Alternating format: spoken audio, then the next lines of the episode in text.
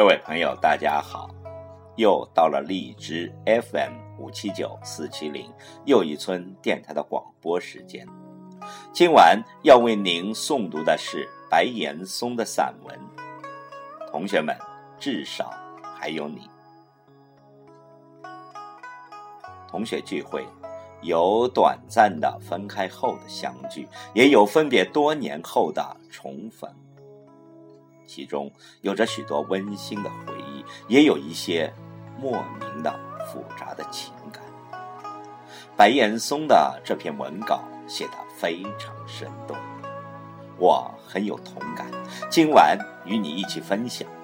好，请听白岩松的散文。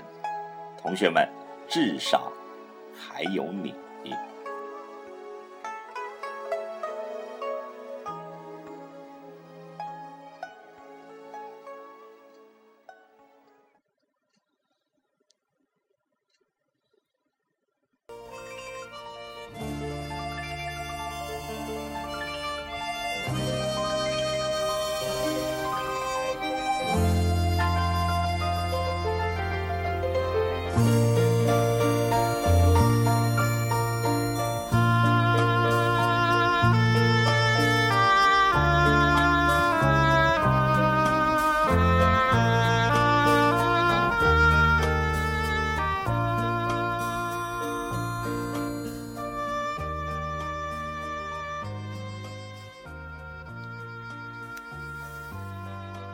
不知什么因素，一种时尚正在快速的扩张，那就是同学的聚会。儿子与同伴们十来岁已常有聚会，母亲七十多了，一回老家最盼的也是老同学聚会，而我也经历过。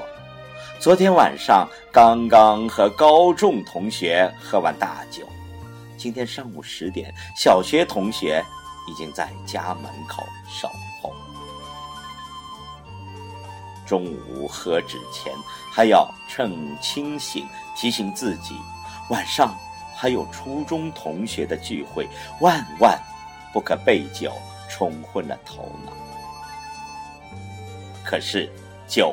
悲异端，誓言烟消云散。一个班级是否可以常常聚会？一来要看上学时期班级的气氛和友情的亲密程度；二来要有几个热心张罗的人，用他们的辛苦与热情点燃。那半推半就、欲走还留的同学。第三，还需要组织者拥有取之不竭、用之不尽的智慧，总能创造出一个又一个聚会的理由。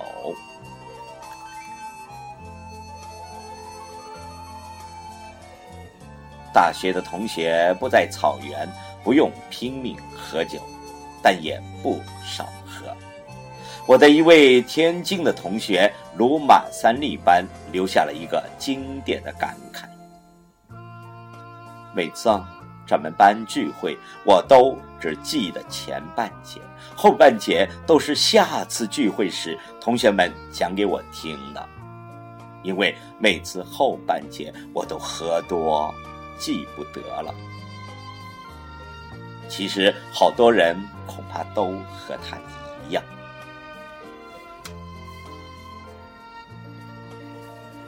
从大学入学至今，已经二十年，我们组织聚会起名“至少还有你”，用意十分明显。不管怎样世事无常，不管路途顺还是不顺，不管眼泪多。或者笑容又少，或者又相反。值得欣慰的是，至少还有你。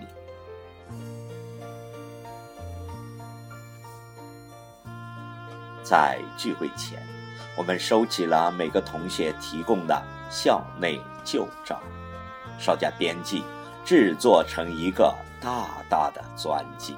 在聚会的开场，我们几十个中年男女重新汇聚在校园内原来的教室里，老师们也都被请了回来。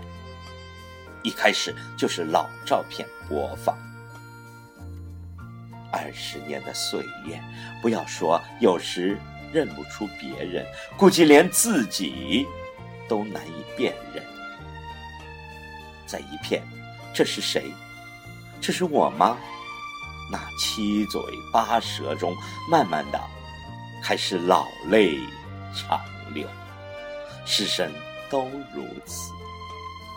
这时，看着有人带来的孩子依然快乐的在课桌间游戏，突然产生了一种巨大的错觉：这是过去，还是现在？二十年的时光真的消失了吗？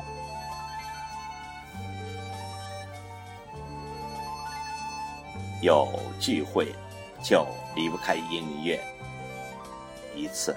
我们将过去校园里最流行的歌曲与舞曲编辑成两张 CD，长达两个半小时。聚会中的舞会正是在这过去的旋律中进行的，而在这熟悉的旋律中，大家似乎得以安慰，不觉年华老去。还有一次聚会。晚餐也结束了，舞会也结束了，酒醉的人也醒了，但大家意犹未尽。就席地坐在外面的水泥地上，将所有的现在能想起来的上学时的歌都唱了一遍，直到脑海中一片空白。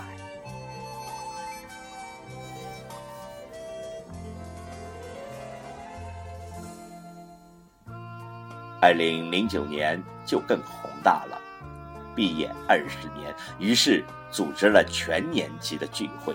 之前光策划会就开了近十次，最后几百人云集校园，踢球、跳舞、大联欢会。组织者尽力，同学尽情，学校尽心，成为了又一段难忘的记忆。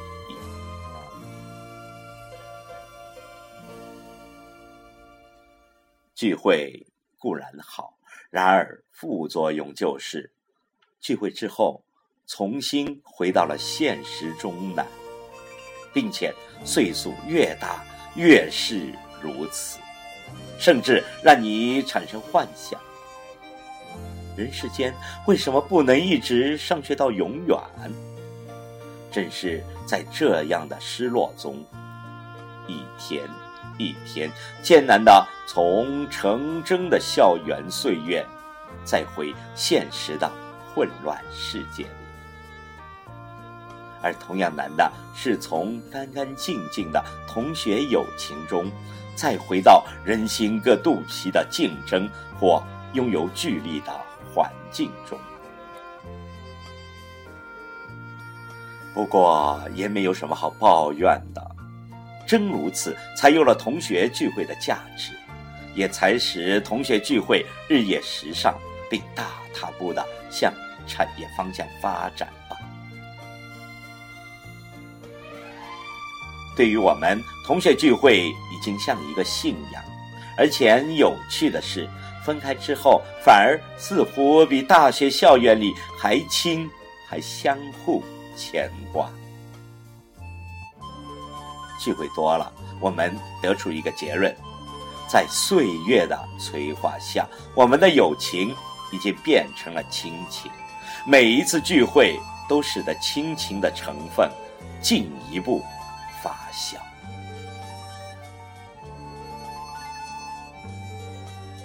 也因为有同学在那里，聚会在那里，平日里的一些日子才不那么难。起码都知道，不必担心岁月匆匆。过去的一切都会模糊。没有关系，想不起来的同学会替我们记住。当然，更重要的是，哪怕未来不再让人期待，至少我们还共同拥有过一个温暖的过去。